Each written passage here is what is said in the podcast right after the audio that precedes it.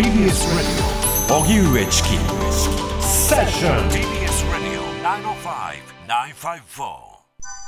刑法改正防衛費 LGBT 法成立当事者置き去りの懸念も。同意のない性行為を犯罪と明確にするなど性犯罪の規定を見直す刑法などの改正案が参議院本会議で可決・成立しました。この法律は罪名について今の強制、準強制性交罪から不同意性交罪に変更し、同意のない性行為を犯罪と明確化。性行為についての同意を判断できるとみなす性交同意年齢を今の13歳以上から16歳以上に引き上げます。この法案は、性被害当事者やその支援者らが成立に尽力していました。一方、国会では防衛費増額の財源を確保するための特別措置法が参議院本会議で与党の賛成多数で可決・成立しました。こちらは立憲民主党などの野党は安易な増税につながるなどとして反対。また、性的マイノリティの当事者からは後退したなどと懸念の声が上がる LGBT 理解増進法も参議院本会議で与党などの賛成多数で可決・成立しました。それでは今国会の中では、えー、刑法の改正が行われておりまして、参院本会議で可決成立というニュースになっています。えー、この動きについて、性犯罪被害者らの当事者支援をされている弁護士の上谷さくらさんにお話を伺います。上谷さん、こんにちは。あ、こんにちは。お願いします。お願いします。お願いいたします。さて、刑法改正、えー、今国会で成立ということになりました。上谷さん、この動きについてはどう評価されてますか？いや、もうやっと成立して、もうほっとしています。うん。どうなるかというタイミングでもありましたもんね。そうですね、まあ、ちょっと本当、この1、2週間ぐらいずっと祈りたい感じで、もともとちょっと日程的に厳しいかもしれないとは言われてはいたんですけれども、はい、こう日に日にこう審議入り日が後ろになっていくっていう状況があって、ですね、えー、あの本当に廃案かもっていうので、あのだいぶ気をもんだ日々でした。さて、今回成立したこの刑法の改正ですけれども、一体どういった点が変わるんでしょうか？はい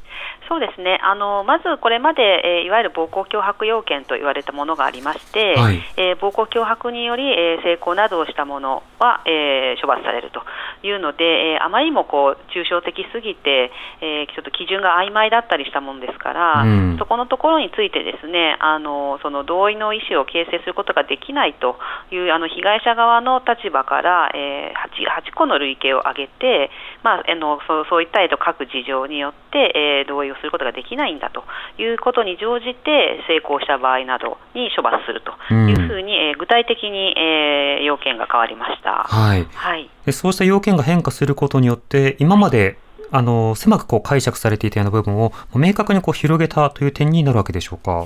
そうです。あの、まあ、処罰範囲を広げたわけではなくて、はい、これまでその暴行脅迫があるかどうかでの中で判断されていたいろんな項目をですね、うん、えー、それをあの明文化したということですね、うんうん、ですからこれまではやっぱりその人によって解釈に違いがあって、本来処罰されるべきものが処罰されなかったっていう現実がありましたので、えー、そのばらつきをなくして、えー、一律にあのの処罰をあのすべきものは処罰しましょうとあのいうことになったということです。うんまた、性交同意年齢が引き上げとなりました。こちらについてはいかがでしょうか？はいちらですね、まあ、これまで本当13歳でしたから、うん、もうあまりにも低いっていうのは、まあ、これはもうあまりその色がなかったところだと思うんですよね。はい、で、えっと、13歳っていうと、もう本当、えー、中学生になったばかりぐらいの子どもたちまで入ってしまいますので、えーとまあ、大人からの搾取っていうのがあの非常に顕著だった年代でもあります。うん、でそれで、まあ、引き上げようということは議論はあの以前から出てたんですけども、じゃあ何歳だったらいいのかとあのいうこととか、じゃあその、えー、若年者同士の恋愛を禁止するのかっていうようないろんな議論がありまして、はい、えーと、当初私あのこれ年齢であのあの明確に区別がしやすいものなので、うん、割とスムーズにいくかなと思ってたんですけれども、はい、ちょっと検討の段階で、あこれあ、引き上げられないかもってあの本当にあの悩んでしまうくらい議論が錯綜したところもありまして、えー、えー、16歳に上がったということで、まあ、せめてあの中学生は大人からの搾取から守られるということになりましたので、こちらについてもあの本当にほっとしているところです。なるほど、まあ、当然ながら、その間、まあ、義務教育の過程の中で、あのあかプロセスの中で、はい、性教育を、まあ、より拡充していくなど、さまざ、まな対策も合わせて必要になるかと思いますが、今後の課題はいかがでしょうか？はい、そうですね。まさにおっしゃる通りで、あの法律だけ引き上げたところで、えーと、その漢字の子どもたちがその性的なあのことをほとんど知らないということになりますと、あの法律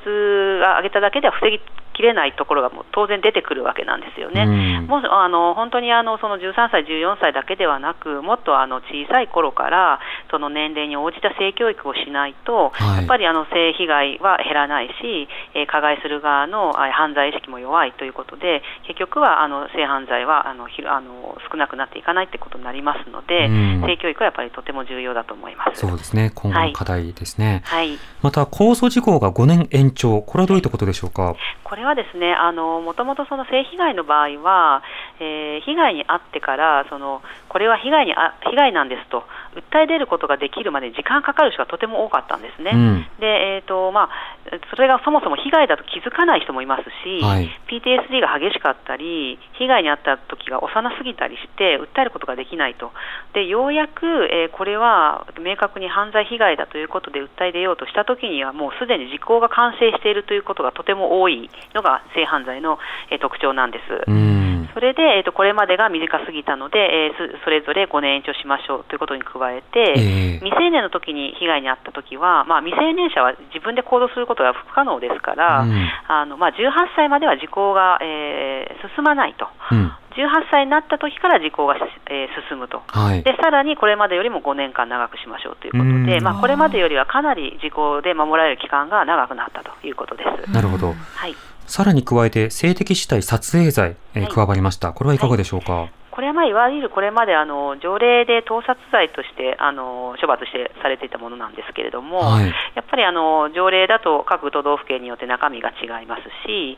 刑の重さも違うということがありまして、でとてもやっぱ条例だから軽かったんですよね。でただし、最近はもう盗撮はもう本当に手軽にできるようになっていて、しかもあの被害結果が重大なんですよね、はい、特にインターネットに載ってしまって、あの世界中にあっという間に拡散されるということがありまして、被害結果があまりにも重大だっていうことになりあのが認識されてきましたので、うん、これを、まああのまあ、特別刑法という形ですけれども、えー、法律に格上げして、はい、えー、処罰も規定もあの非常に厳しいものにしたということで、えーまあ、あの処罰も適切な処罰がなされるということもありますし、うん、えー、抑止的な効果も期待されるということです。はいこれは警察の捜査なども進みやすくはなるんでしょうか？やっぱりですね条例とあの法律は警察のやる気が違うっていうところもあるんですよね。はい、でこれまであの、えーと、しかもこの今回、撮影罪っていうのはその中の類型がいろんなパターンがあの決められていますので、はい、これまで条例で処罰されていたよりもかなり、えー、処罰的な範囲が広がっていますから、うん、そういう面でも、えー、捜査はしやすくなっていると思います。なるほど、はい、またこの法関連法では、えー、グルーミング、えー、面会要求罪などが注目されました、これはいかがでしょうか？これはですねやっぱり、S、特に SNS なんですけれども、そのやっぱりあの若年者がですねもういとも簡単に、えー、大人からの性的搾取に遭ってしまうということが非常に問題になってまして、うん、えー、まあ、ですからそのわいせつ行為に至る前の段階でそれを止める必要があるっていう必要性はあのずっとあの強く言われたんですね。えー、で、えー、そのために、えーと、まずそのわいせつ行為をしなくても、まあ、わいせつ目的で、まあ、あの騙したり誘惑したりとか利益供与するなどの手段用いて面会を要求しただけで、えー、処罰されると、うん、そして面会を要求して実際に面会したと。で面会したところまでですね、わいせつ行為をしなくても、面会要求して面会しただけで処罰される、うん、または、えーと、その自画撮りですね、性的な部位を写したものを映像を送ってねと要求しただけで、実際に送れなく送ってもらえなくても処罰されると。いうことで、その性被害が起こる前の段階を処罰するとあのいうことで、非常にこれはあの意味がある規定だと思います。そうしますと、本人が、要は加害者側が、いや、未遂だというふうに言い張ったとしても、これは要求罪ということで該当しうるということですか？そうですね。あの要求しただけで既遂ということになります。うんさて、いろいろ変わることによって、まあ、被害が生まれないようにしよう、あるいは被害者を守るようにしようという動きあったわけですけれども、はい、今後の検討事項など、課題はどうでしょうか？えっとあのこれだけ、まああのこれまでに比べて劇的に変わったのは変わったんですけれども、はい、やはり法律っていうのはあのあくまで決まり事で、うん、えこれ実際どう使われるかっていうことだと思うんですよね。はい、あの積極的に適用することもできれば積極的に適用しないっていうこともできるんですけれども、うん、やっぱりあのこれ被害者を守るという趣旨であのこれだけ変わったわけですから、えー、警察も検察もまあ積極的にですねあの立件に向けて捜査をしてほしいなと思っています。うん。また、今回の改正ででは終わり、あのパーフェクトな法律かというと、これもまたあの時代やそして状況、はい、実態によって変わっていかなくてはいけないと思いますが、その点いかがでしょうか？はい、そうですね。やっぱりあの今もう本当にあのすごく短い期間で大きく世の中が変わるっていうような状況にありますので、うん、まあ多分今、えー、改正してももうすでにあの追いつかない、それじゃ間に合わないっていうものはあるかもしれません。うん、なのであの今回もそのえっ、ー、と5年後見直しっていうのが入りましたけれども、はい、常にあのアップデートしていかなければならないっていうのがこれからの刑法だと思いますので、うん、えー、どのように、まあ、この法律が運用されているかという調査とともに、時代に合ったものに、えー、なっているかということは、あのずっとあの注目していく必要があると思います。うん逆に今回の改正には含まれなかった、あるいは間に合わなかったような論点というのはあるんでしょうか？そうですね、まあ、あの子どもの性被害をどうあの防ぐかということで、まあ、あのその長期にわたった継続的に被害に遭っている子どもたちを、まあ、あの救うような規定ができなかったっていうこととか、えー、あと、まああのまあ、子どもをですねあの法廷で証言させるときにどうすればいいかって、まあ、司法面接の問題ですけれども、うん、そこのところが、まあ、一応あの一部成立はしてますけども、まだあの完全によく詰まってないというところもありまして、えー、えーとまだあのそういった面でも、あのあとあれですね、あの撮影罪では、まあ、アスリート盗撮と言われるものが、うん、えー、そこの対象から漏れたということなどもありますので、えー、えー、今後まだまだあの考えていって、えーと、法制化しなければならないという論点はたくさんあります。うんあのその議論はもうスタートしていくということが必要になるわけですね。そうですね、もうあのこのままあの続けていかないといけないと思います。うん、なるほど。わ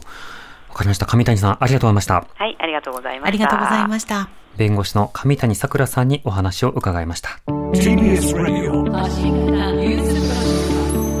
you, Rich King.